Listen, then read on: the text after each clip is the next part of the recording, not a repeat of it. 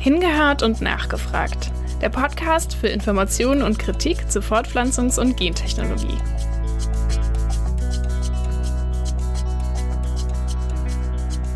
Der Bayer-Konzern hat sich dieses Jahr zum zweiten Mal ins Internet geflüchtet. Wir gönnen es dem Bayer-Konzern nicht, dass er auf dieser Hauptversammlung ohne Proteste durchkommt. Deshalb stehen wir hier. Willkommen zu einer neuen Folge Hingehört und Nachgefragt, dem Podcast des Genethischen Netzwerks. Mein Name ist Pia und ich freue mich, dass ihr heute wieder mit dabei seid. Heute geht es um Pestizide, Pestizide wie beispielsweise Glyphosat oder Dicamba. Die werden nämlich weltweit in der Landwirtschaft eingesetzt, haben aber immer problematischere Auswirkungen. Das gilt für die menschliche Gesundheit, aber auch für ganze Ökosysteme. Der Einsatz dieser Pestizide nimmt trotzdem stetig zu und das weltweit. Spitzenreiter ist derzeit Ostasien, dicht gefolgt von Nord- und von Südamerika, aber auch von Europa. In Südamerika ist der Pestizidverbrauch seit 1990 sogar um ganze 400 Prozent gestiegen, aber auch in Europa wird weiterhin unbeirrt auf Pestizide gesetzt. Dabei ist schon lange klar, dass mit dem Einsatz von Pestiziden ernsthafte Gefahren verbunden sind und was auch klar ist, ist, dass der Einsatz von Pestiziden unbedingt sinken muss. Und trotzdem nehmen die Kontaminationen zu und auch das Artensterben und die Pestizidvergiftungen steigen.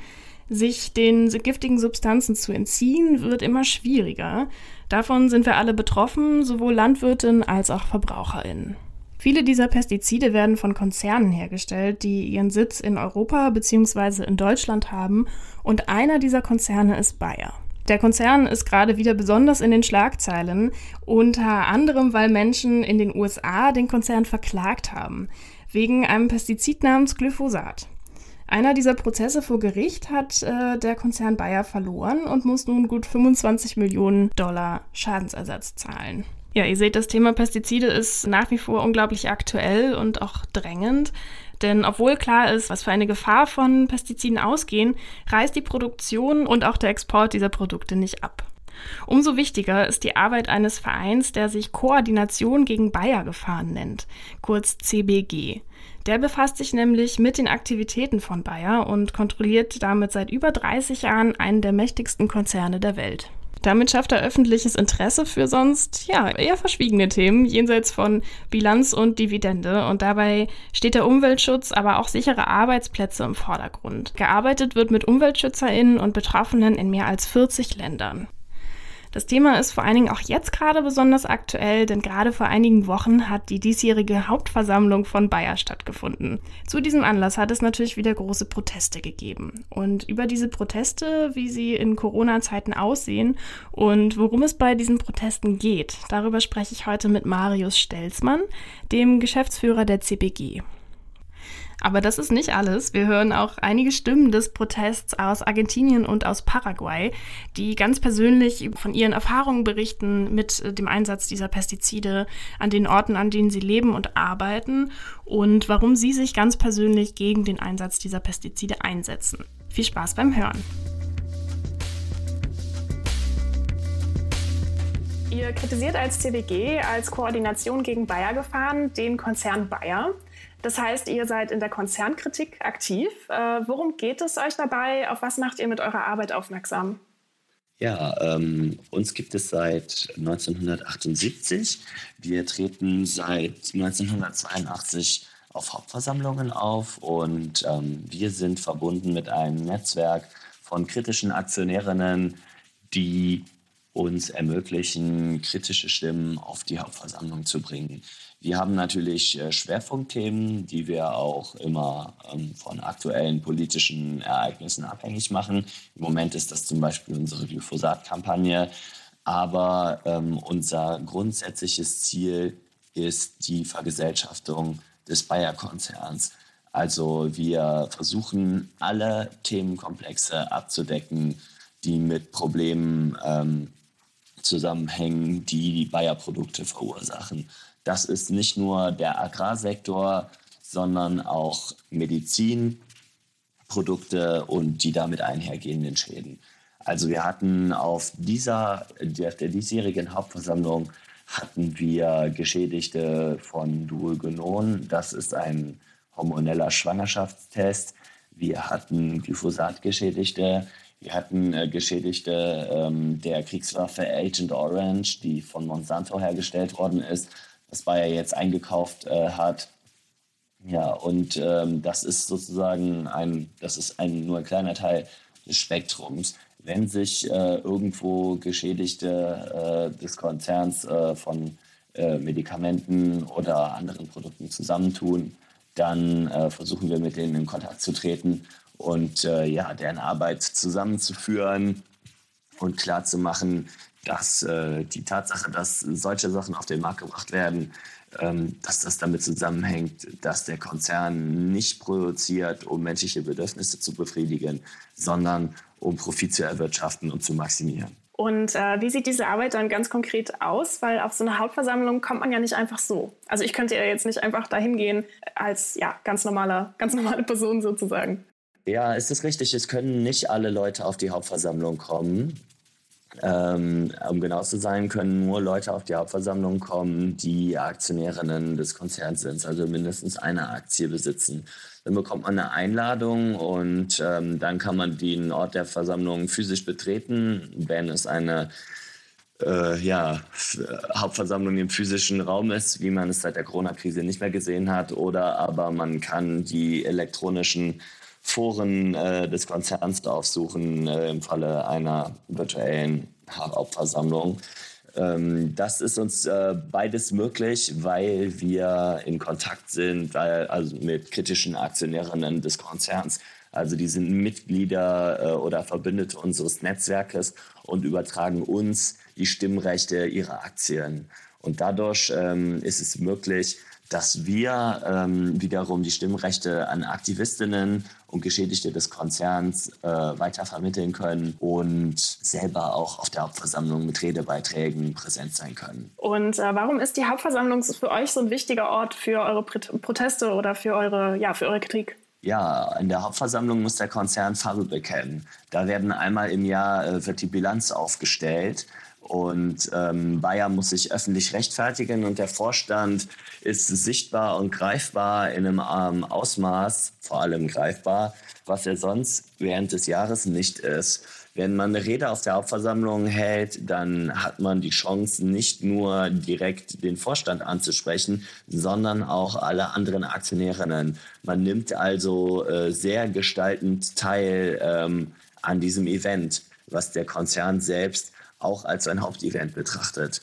Und ja, wir wollen ja letztendlich die Kritik zusammenführen und wollen den Konzern transformieren ähm, und vergesellschaften. Und äh, da ist es natürlich total wichtig, dass wir die anderen Aktionärinnen erreichen und dass wir auch klar machen, es gibt einen Unterschied zwischen Großaktionärinnen wie zum Beispiel dem Fonds BlackRock und Kleinaktionärinnen und der Arbeiterinnenschaft. Und ähm, deswegen gibt es natürlich auf der, auf der Hauptversammlung durchaus auch äh, ein Publikum, was wir erreichen wollen. Also wir haben uns jetzt sehr stark über die Hauptversammlung unterhalten. Das ist natürlich auch äh, eins unserer Kernthemen, aber ja, wir sind auch in anderen Kampagnen tätig. Ja, richtig. Ähm, wir haben zum Beispiel jetzt die Kampagne Glyphosat Stopp jetzt. Die ist inspiriert äh, von den ähm, Glyphosat-Verfahren, die jetzt gerade in den USA laufen.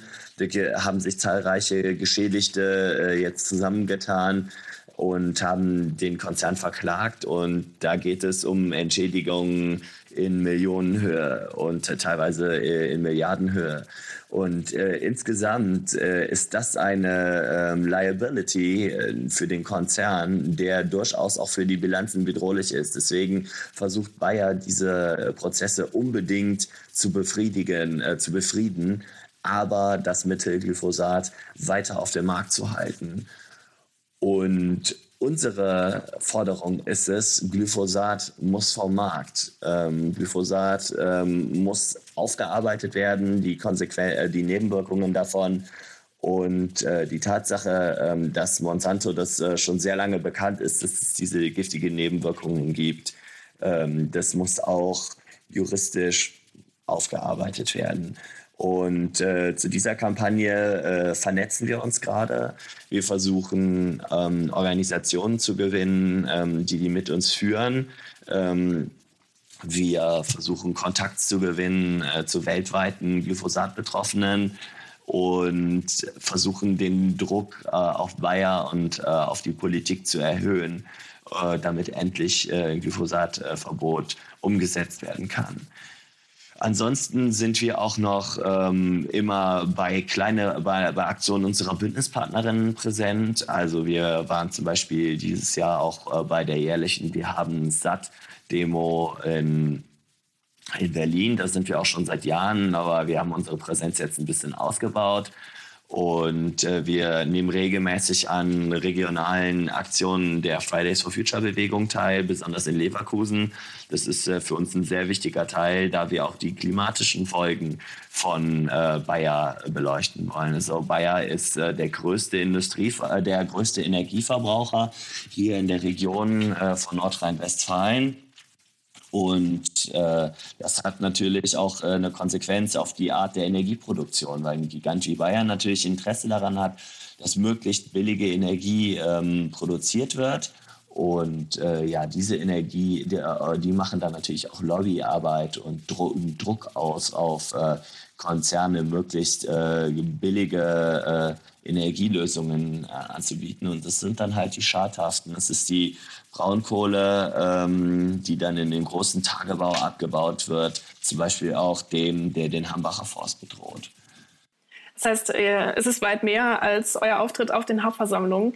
Ähm, ich würde gerne noch mal ganz kurz zurückkommen zu, der, zu dem Thema Vergesellschaftung. Das hattest du ja jetzt schon zweimal erwähnt. Könntest du dazu noch ein bisschen was sagen, was da euer Ziel genau ist? Was muss ich mir darunter vorstellen?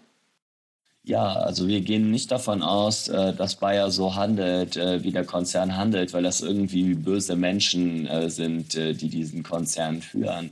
Oder dass das ähm, die Intention ist, Leuten zu schaden, sondern wir denken, dass in der Wirtschaftsweise, die wir jetzt haben, sich der Konzern durchsetzt, der am skrupellosesten auf Profit setzt, und äh, die Tendenz geht zu Monopolen. Also das ist zum Beispiel auch ein Grund für die Fusion von Bayer und Monsanto. Da haben wir, da wird, bin ich oft privat gefragt worden, ja, warum haben die das denn gemacht? Also Monsanto hatte doch bereits so ein schlechtes Image und ähm, die, Tat, äh, die Antwort ist, ähm, dass man eine große Marktmacht aufbauen musste, um sich gegen eine Übernahme durch einen anderen Konzern zu wehren und um die eigene Marktposition zu behaupten.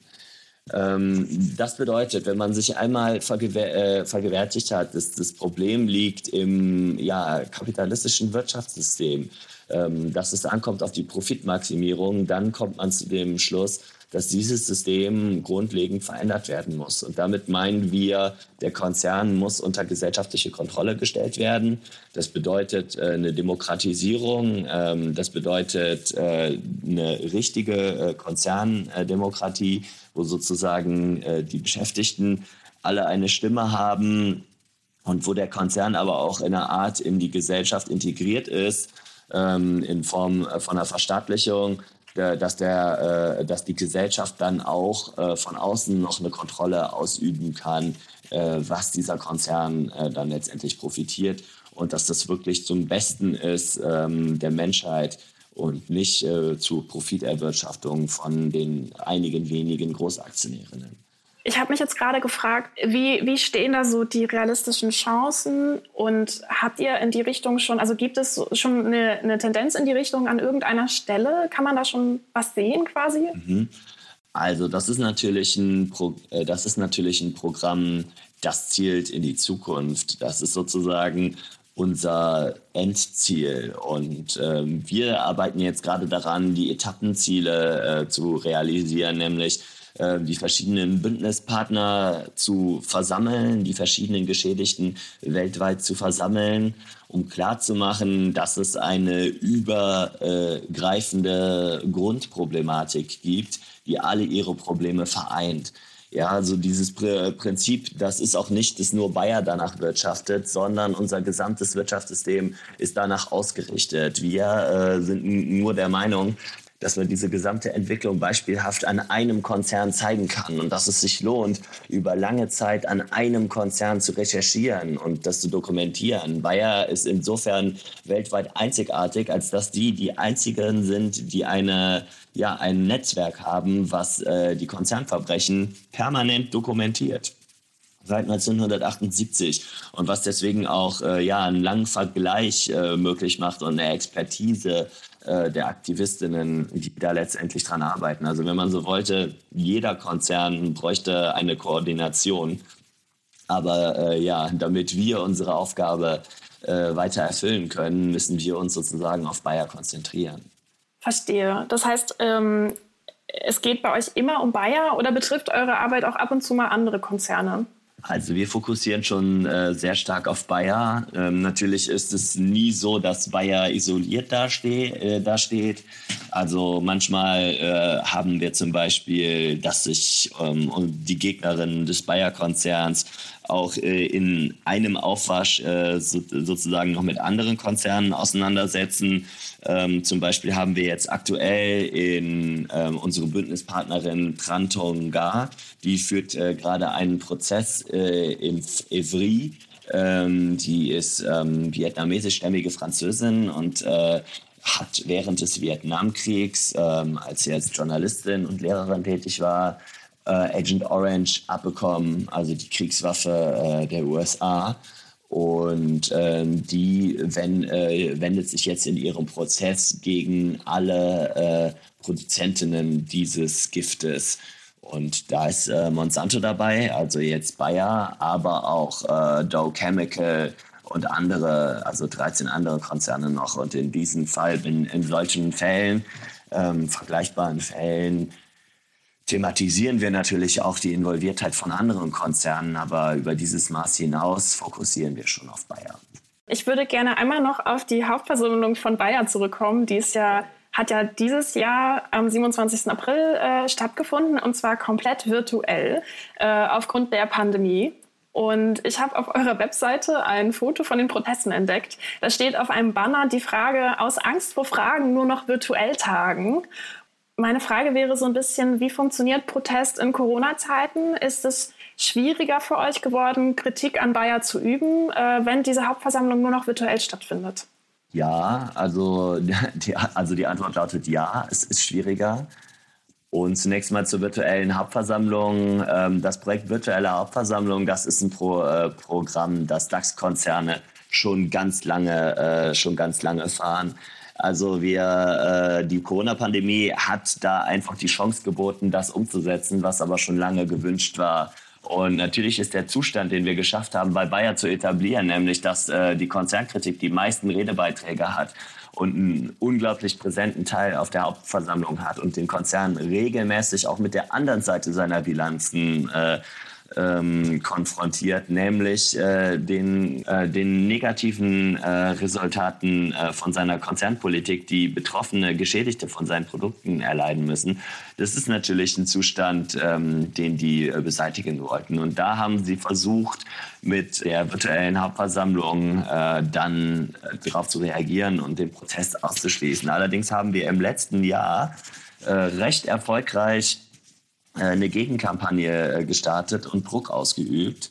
Und ähm, das ging so weit, äh, dass Bayer dann äh, kurz im Vorfeld von der letzten HV äh, einen Image-Schaden befürchtet hat und dann das Motto äh, gewählt hat, Dialog statt Deckung. Und äh, die haben es angeboten, die haben dann äh, im Vorfeld gesagt, dass es ja in der Vergangenheit äh, die HV auch immer ein Vehikel gewesen wäre für Konzernkritik und dass es, äh, weil sie das wichtig fänden, äh, sie jetzt dieses Jahr alle Tweets, kritischen Tweets, ähm, nochmal retweeten würden. Und das ist natürlich ein Witz. Also das ersetzt natürlich überhaupt nicht irgendwie die vielen ähm, äh, weggefallenen Möglichkeiten, äh, die man dann da äh, im letzten Jahr nicht hatte. Also man konnte, äh, man konnte nicht mehr sprechen auf der Hauptversammlung. Ähm, man musste seine Fragen äh, zeitlich sehr viel früher äh, schriftlich einreichen und ja, man, man hatte nicht das Recht, in den Redebeitragen äh, Nachfragen zu stellen, die der Vorstand dann bearbeiten musste. Also insgesamt hat der Vorstand äh, sehr viel äh, Boden, de, den er sonst äh, hatte, äh, preisgeben musste den Aktivistinnen hat er dadurch zurückgegeben. Aber durch, diese öffentliche, durch diesen öffentlichen Druck, den wir erzeugt haben, ist es jetzt so weit gekommen, dass Bayer dieses Jahr ähm, Videobotschaften äh, ermöglicht hat. Also man kann neben den schriftlichen Fragen und schriftlichen Statements jetzt auch Videobotschaften einreichen. Die haben dann auch alle gesehen, aber der Vorstand hat dazu keine Stellung genommen und musste da nicht darauf antworten.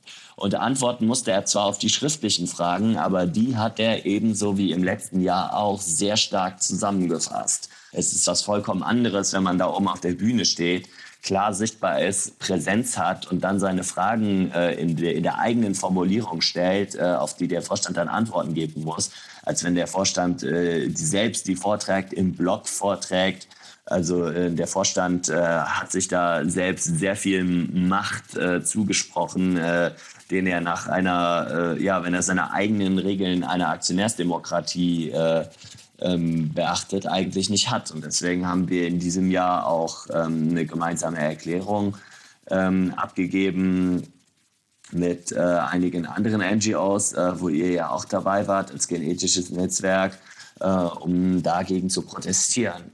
Und ja, natürlich ist es eine Erschwerung, so wie es jetzt gerade läuft. Und äh, wir äh, fordern deswegen ähm, die Rückkehr zur Präsenzhauptversammlung äh, oder eine gleichwertige Repräsentation äh, im virtuellen Format, weil das, was wir jetzt gerade haben, ist keine gleichwertige Repräsentation, sondern ähm, schiebt wieder sehr viel Gestaltungsmacht auf den Vorstand. Ja, es ist also durchaus herausfordernd, virtuell Kritik zu üben und auch entsprechend gehört zu werden, die Präsenz zu bekommen, die man sich wünscht. Aber Proteste sind natürlich trotzdem möglich und können trotzdem auch Durchschlagskraft haben. Deswegen nochmal die Frage, was habt ihr dieses Jahr zu den Hauptversammlungen gemacht? Und vielleicht im Anschluss auch gleich, was waren eure größten Themen dieses Jahr, Kritikpunkte und auch konkrete Forderungen? Es ist natürlich möglich, auch unter Bedingungen äh, der Pandemie äh, Kritik zu üben und das haben wir dieses Jahr auch gemacht. Ähm, wir sind dann natürlich gezwungen, in, ähm, in den virtuellen Raum auszuweichen und wir haben dazu einen Proteststream äh, aus, äh, aufgerichtet. Ähm, wo, wo sozusagen äh, alle Stimmen des Protestes äh, den HV-Tag lang eine Präsenz erhalten wo, äh, ja, wo der internationale Protest abgebildet wird, äh, wo Geschädigte sprechen können, äh, sozusagen eine virtuelle Demonstration. Und wir haben auch eine reale Demonstration äh, in diesem wie im letzten Jahr äh, äh, stattfinden lassen, nämlich eine Kundgebung vor der Bayer-Zentrale, weil wir der Meinung sind, dass virtueller Protest niemals reale Aktionen ersetzen kann. Also ähm, wir sind äh, insgesamt, obwohl wir diese Methode äh, natürlich nutzen, sind wir Freunde von Protest in der realen Welt und äh, wir sind äh, Freunde davon, den Protest äh, so Corona-sicher wie nur irgend möglich zu machen, so dass es dann äh, möglich ist, verantwortungsvoll äh, auch mit einer größeren Anzahl äh, von Menschen unter freiem Himmel zu demonstrieren. Ja, also einerseits war da natürlich ein ganz klarer Schwerpunkt äh, Glyphosat.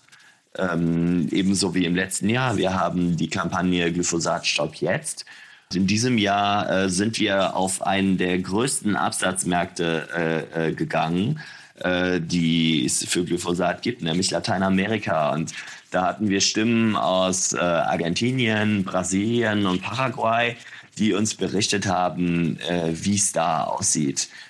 Ja, und was Glyphosat angeht, dass unsere Forderungen, die, die, die wir auch in unserer Glyphosat-Kampagne stellen, nämlich Einstellung von der Produktion von Glyphosat, Entschädigung, also wirkliche Entschädigung, wirkliche Kompensation äh, von Betroffenen. Das ähm, ist natürlich was, also die Leute, die sind für ihr Leben geschädigt, das kann man mit Geld gar nicht aufwiegen. Aber was Bayer jetzt gerade versucht, ist, äh, ja, die Leute rauszudrängen, die Leute ruhig zu stellen, äh, die Leute am besten überhaupt nicht äh, in der Bilanz auftauchen zu lassen. Und ähm, diese Vergleiche in den USA, also das, das ist äh, vollkommen lächerlich, was da äh, letztendlich dann an Summen äh, ähm, den Leuten zugänglich gemacht werden soll. Das, das ist ein Thema. Und dann war ein weiteres Schwerpunktthema Agent Orange. Ähm, das liegt daran, dass es jetzt diesen Prozess gibt, wo ich gerade schon von gesprochen habe, den äh, Prozess von Krantongar. Das ist ein historisch sehr bedeutungsvoller Prozess, weil der grundsätzlich Fragen von äh, Konzernverantwortung stellt, äh, die dann auch andere Konzerne betreffen könnten und deren Produkte. Ich würde gerne nochmal zu dem Proteststream zurückkommen.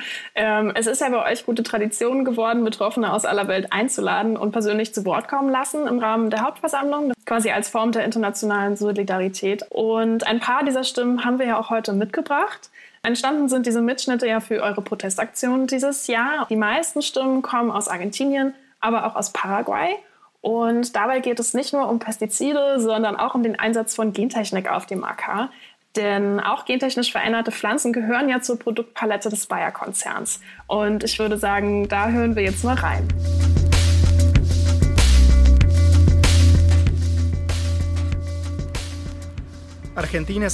Argentinien ist das Land, das den traurigen Rekord des höchsten Verbrauchs an Agrargiften pro Person pro Jahr weltweit hält. 50 Millionen Liter werden jährlich über unseren Köpfen im ganzen Land versprüht. Auf 80 Prozent der Anbauflächen werden drei genetisch veränderte Pflanzen angebaut. Bei 60 verschiedenen Genmodifikationen, von denen Bayer Monsanto von 25 die Lizenz hat. Gleichzeitig ist Bayer Monsanto der Lizenzhaber von 150 verschiedenen Agrargiften, Herbiziden, Fungiziden, Insektiziden und Behandlungsmitteln von Saatgut welche zu einer Zunahme an Krebserkrankungen, endokrinen Erkrankungen, neurodegenerativen Erkrankungen, Fertilitätsstörungen, Fehlgeburten, Krankheiten der Atemwege, der Haut und zu Fehlbildungen führen. Mit den Agrargiften von Bayer Monsanto in unserem Land setzen wir die Bevölkerung unserer Dörfer Lebensbedingungen aus, die sie krank machen und umbringen. Und als ob dies nicht schlimm genug wäre, schließt sich der Kreislauf, in dem die gleichen Firmen, die die Krankheiten verursachen, anschließend die Medikamente bereitstellen, mit denen genau diese Krankheiten behandelt werden. Aus dem besprühten Argentinien. Ein Argentinien, das in den letzten 30 Jahren von Politikern regiert wurde, die Marionetten des Agrobusiness zu sein scheinen, auf den Gehaltslisten der Agrarindustrie stehend. Politiker, die erlaubt haben, dass in Argentinien die Menge agrartoxischer Substanzen, die über den Köpfen der Argentinier ausgeschüttet worden ist, von 30 Millionen Litern jährlich und aktuell mehr als 50 Millionen Liter gestiegen ist. Davon entfallen 300 Millionen Liter auf das wahrscheinlich krebserregende Glyphosat von Bayer Monsanto. Außerdem wurde eine Politik des Anbaus von Lebensmitteln auf der Basis von gentechnisch verändertem Saatgut eingeführt. Auf illegale, illegitime und unwissenschaftliche Weise wurden mehr als 50 Varianten gentechnisch veränderter Substanzen gebilligt was dazu geführt hat, dass die Agrargeschäfte höher gestellt wurden als die Gesundheit des gesamten argentinischen Volkes. Hallo, mein Name ist Elsa. Ich bin Lehrerin in einer ländlichen Gemeinde im Inneren Argentiniens, in einer Provinz, die Tucumán heißt. Unsere Gemeinschaft und unser Dorf ist von Feldern umgeben, auf denen mehrheitlich Zuckerrohr und Zitronen angebaut werden. Und diese Felder werden bereits seit vielen Jahren in konventioneller Anbautechnik bestellt, unter intensivem Einsatz von Agrargiften. Das meistgenutzte auf diesen Landgütern ist Glyphosat von Monsanto, ein Herbizid, das in unserem Dorf allgemein als Unkrautvernichter bezeichnet wird. Leider ist der Unkrautvernichter nicht auf die Felder begrenzt. Die Leute haben sich an seine Verwendung gewöhnt und zumindest in meinem Dorf benutzen sie es überall. Im Garten, in ihren Häusern, um das Unkraut zu kontrollieren.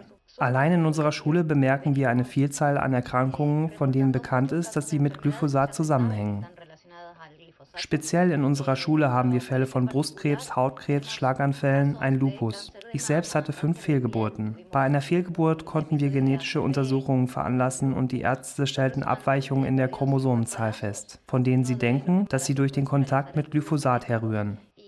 Nicht nur ich, sondern etliche Kolleginnen und einige Schülerinnen hatten Fehlgeburten. Im Dorf hatten wir eine allgemeine Umfrage zu diesen Krankheiten gestartet und haben eine erschreckende Zahl an Fällen von Diabetes, Fehlbildungen, Atemwegserkrankungen, Schilddrüsenunterfunktion und vor allem viele Krebserkrankungen und Todesfälle infolge von Krebserkrankungen gefunden. Wir glauben, dass es dringend und sehr wichtig ist, von unseren Regierungen einen Wandel hin zum ökologischen Landbau zu fordern. Denn wir glauben, dass es möglich ist, Lebensmittel ohne Gifte zu produzieren. Wir beginnen in den Schulgärten, auf öffentlichen Plätzen, in den Gemeinschaften die Techniken des ökologischen Landbaus auszuprobieren, um zu zeigen, dass es eine Alternative zur Verwendung von Agrargiften gibt. Und wir wollen auch die Ernährungssouveränität verteidigen. Deshalb glauben wir, dass es wichtig ist, nicht nur gegen die Gifte von Monsanto zu protestieren, sondern auch gegen die Patente. Immer wieder kommen Maschinen vorbei, wobei das Sprühflugzeug das auffälligste ist. Das Sprühflugzeug sprüht Glyphosat aus 40 bis 50 Metern Distanz. Du spürst das im Rachen. Deine Lymphknoten schwellen an und dir tränen die Augen. Manche Häuser sind nur 10 Meter von der Sojaplantage entfernt.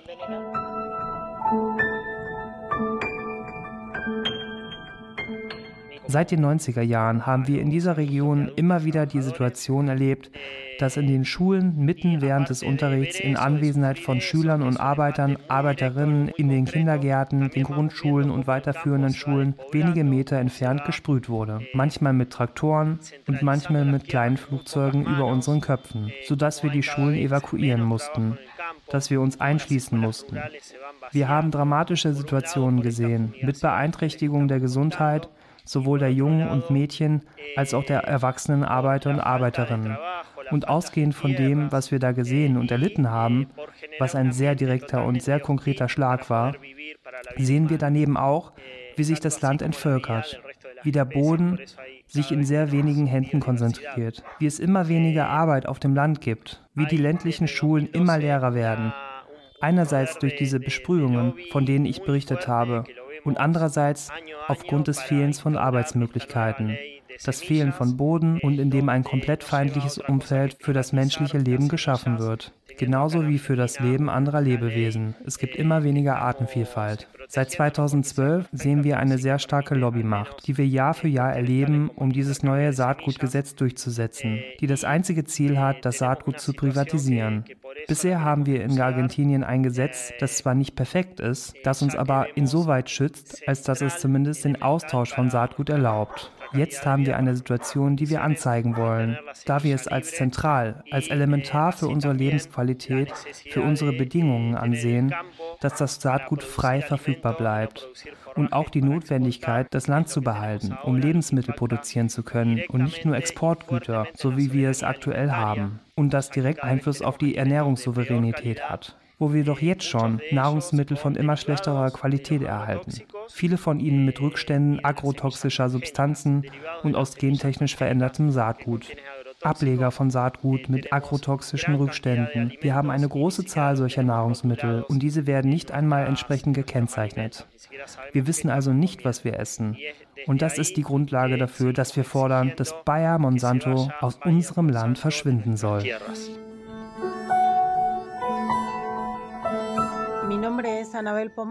Mein Name ist Annabel Pomar. Ich gehöre zu Exaltación Salud, einer Organisation von Nachbarn auf dem Gebiet von Exaltación de la Cruz, einer Gemeinde in der Provinz Buenos Aires, Argentinien. An diesem Ort sind 60 Prozent der Fläche für die Landwirtschaft geeignet und fast die gesamte Fläche hängt von Giften ab, weil genetisch verändertes Saatgut verwendet wird. Das führt dazu, dass wir uns in unserer Gemeinschaft mit der Tatsache auseinandersetzen müssen, dass unser Gebiet ständig besprüht wird, was zu vielen Krankheiten führt, von denen ausführlich dokumentiert ist, dass sie mit den Agrargiften und dieser Art Gifte zusammenhängen. Der traurigste Fall ist ein Viertel von nur 30 Wohnblöcken, wo in jeder dritten Familie damit assoziierte Krankheiten auftreten. Krebserkrankungen, Tumore, Diabetes, Leukämie, Asthma, wir organisieren uns, haben durch ein juristisches Vorgehen erreicht, dass die Gifte einen Abstand von 1000 Metern einhalten müssen. Das ist nicht genug. Wir hoffen, dass die Gemeinde den Weg zum ökologischen Landbau einschlägt, um diese Gifte ein für alle Mal von unseren Körpern, unseren Häusern und unserem Land fernzuhalten. Ich bin Ines Franceschelli aus Paraguay, einem Land, dem eine Form der Warenproduktion auferlegt wurde, die unser Land zerstört.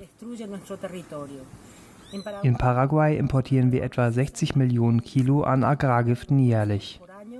Eine vergleichbare Menge kommt durch Schmuggel hinzu.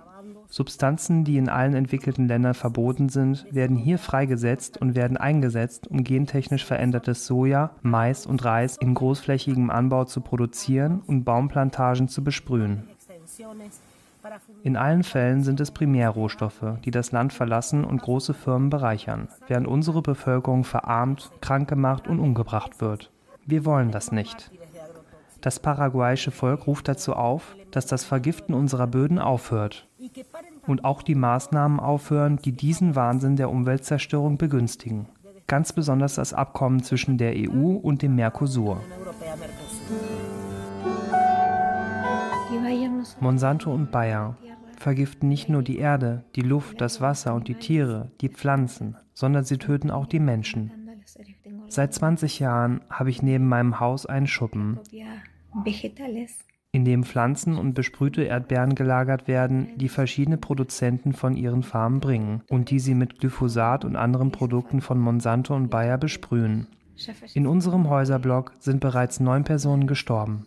Neun Nachbarn starben an Krebs. Und es gibt zwei weitere Fälle. Die Probleme von respiratorischen Allergien auf der Haut, in den Augen, der bittere Geschmack im Mund, das Brennen in der Nase, im Hals, wenn sie Erdbeeren waschen und der Geruch, der von mit Giften behandelten Früchten ausgeht, sind heftig.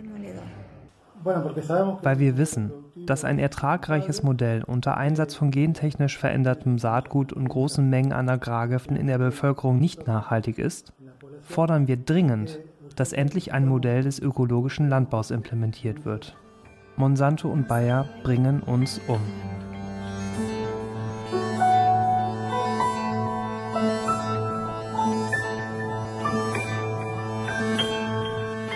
Das sind klare Forderungen und äh, sehr eindeutige Erfahrungsberichte, die wir gehört haben. Äh, Marius, welche Reaktionen bekommt ihr eigentlich auf den Hauptversammlungen nach solchen Beiträgen, äh, nach euren Beiträgen? Und wie war das dieses Jahr, als alles virtuell stattgefunden hat? Und in dem Zusammenhang vielleicht auch die Frage, was war so in letzter Zeit ja, so, ein, so ein Zwischenerfolg, einer der, ein größerer Erfolg gegen Bayer? Die verschiedenen Stimmen, äh, die wir jetzt international bekommen haben. Wir haben einerseits Stimmen äh, des Protestes, die zu sagen, sozusagen inhaltliche Protestreden auf unserem Stream waren, ähm, wo, äh, wo wir die unterschiedlichsten Formen des Widerstandes abgebildet haben. Und andererseits haben wir äh, Videos in die Hauptversammlung reingeschickt. Da sind äh, die Hürden leider etwas höher. Die müssen in deutscher Sprache sein. Die dürfen maximal äh, zwei Minuten lang sein. Und ähm, ja, die dürfen zum Beispiel keine klaren äh, Logos im Hintergrund haben, die auf eine Organisation äh, rückschließen. Und der Vorstand äh, kann sich äh, vorbehalten, äh, jedes Video online zu stellen oder halt nicht. Also letztendlich kann Bayer auswählen, äh, was sie davon veröffentlichen wollen. Es ist leider auch dieses Jahr haben wir die Erfahrung gemacht, dass ein paar unserer Videos, die wir eingeschickt haben, auch äh, nicht äh, auf die Hauptversammlung gekommen sind, weil die tatsächlich sehr streng nach so Kriterien gegangen sind. Ist es zu lang? Das sind natürlich Methoden, die sind extrem ärgerlich, wenn auf diese Art und Weise wichtigen Stimmen quasi das Mikrofon abgedreht wird. Ja, äh, die, die Reaktion, die wir bekommen von Bayer, ist sozusagen vermittelt. Also die äh, reagieren nicht direkt, aber schon in einer Art und Weise, dass klar ist, dass die auf unseren Protest reagieren. Zum Beispiel die Tatsache, dass man überhaupt, dass es dieses Jahr überhaupt mehr Möglichkeiten gab, ähm, an der Hauptversammlung zu, zu partizipieren als letztes Jahr, äh, würde ich sagen, ist eindeutig ein äh, Resultat davon, dass wir äh, eine große sichtbare Alternativpräsenz äh, aufgebaut haben und dass wir auch Öffentlichkeit äh, geschaffen haben für die Tatsache, dass Konzernkritik von der AV ausgeschlossen wird. Also Bayer ist wirklich sehr um progressives äh, und fortschrittliches Image bemüht was natürlich nichts mit der Konzernrealität äh, zu tun hat. Ähm, und dementsprechend äh, trifft die das schon, äh, wenn man auf, äh, wenn man herausstellt, dass die Hauptversammlung im Prinzip äh, Kritikerinnen jetzt ausschließt in diesem virtuellen Format. Ergo hat man dann dieses Jahr äh, die ganzen Videomöglichkeiten gehabt und so. Äh, man muss jetzt natürlich schauen, äh, was jetzt, äh, was sie jetzt in Reaktion darauf machen, dass wir so viele Videos und Gegenanträge und Fragen reingereicht haben. Dieses Jahr auch wieder mehr als 216 Fragen eingereicht ähm, ob sie dann die, nächstes Jahr die Partizipationsmöglichkeiten vielleicht wieder zurückschrauben.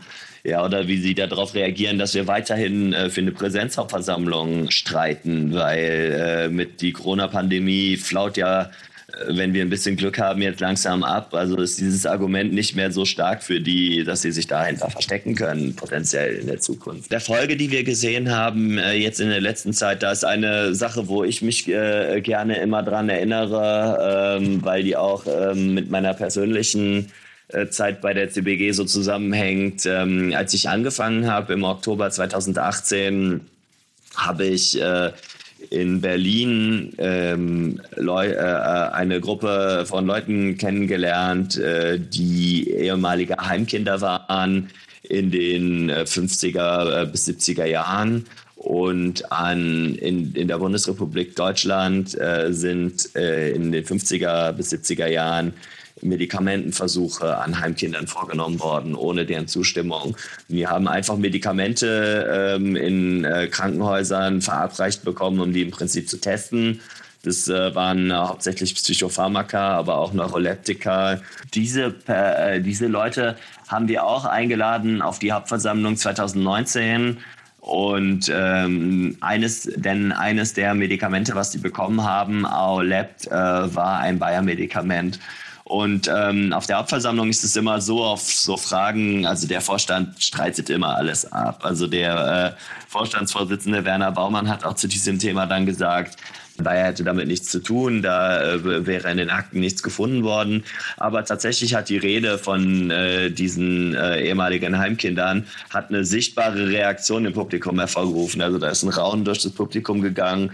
Akt äh, Aktionärinnen haben sich danach äh, an äh, Günter Wolf, also einen von den Betroffenen, ähm, gewendet und auch der Vorstand, ein Vorstandsmitglied, ist dann daraufhin äh, zum äh, Günter Wolf und hat den äh, dem und äh, seinen Mitstreitern angeboten, ähm, doch ins Bayer-Archiv zu gehen und sich da selber kundig zu machen. Und das haben die dann tatsächlich gemacht. Die haben Zugang erhalten zu dem Bayer-Archiv in Leverkusen, haben die Akten ausgewertet und haben dann Belege gefunden dafür, äh, dass Bayer tatsächlich solche medizinischen Versuche vorgenommen hat.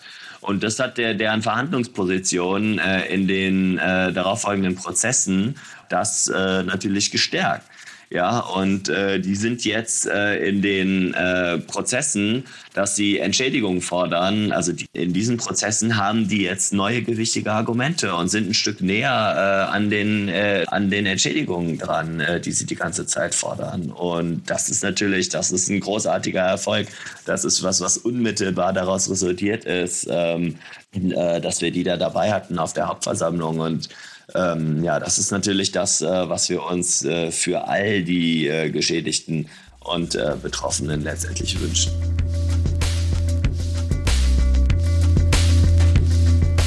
Das war das Interview mit Marius Stelzmann von der Koordination gegen Bayer gefahren, kurz CBG.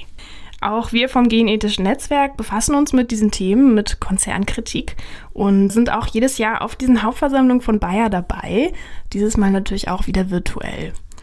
Mit dem Thema Pestizide beschäftigt sich auch die aktuelle Ausgabe unseres Fachmagazins, dem Genethischen Informationsdienst. Darin fragen wir uns, wie eine Reduktion dieser Pestizide in der Landwirtschaft gelingen kann, welche Rolle Gentechnik dabei spielt und auch welche Lösungen ökologische Ansätze bieten. Einige dieser Artikel sind jetzt schon online verfügbar für euch auf www.gen-ethisches-netzwerk.de. Wenn ihr jetzt also wahnsinnig neugierig seid, was es mit dem Thema Pestizide und Gentechnik auf sich hat, schaut doch mal in die komplette Ausgabe rein. Den Link zu unserem Online-Shop findet ihr hier in der Beschreibung. Und zum Abschluss gibt es noch einen kleinen Ausblick auf die nächste Folge. Es wird nochmal um das Thema Pestizide gehen. Dieses Mal mit einem Erfahrungsbericht einer Landwirtin, die in ihrer Arbeit auf Pestizide verzichtet. Denn es geht auch anders und wie genau das dann funktioniert beziehungsweise funktionieren kann und welche Erfahrungen sie damit gemacht hat, das hört ihr in der kommenden Folge. Könnt ihr euch also schon mal drauf freuen. Wenn ihr Feedback für uns habt, dann schreibt uns gerne an podcast.gen-ethisches-netzwerk.de. Da freuen wir uns sehr, von euch zu hören und ansonsten wünsche ich euch noch einen schönen Tag und bis bald.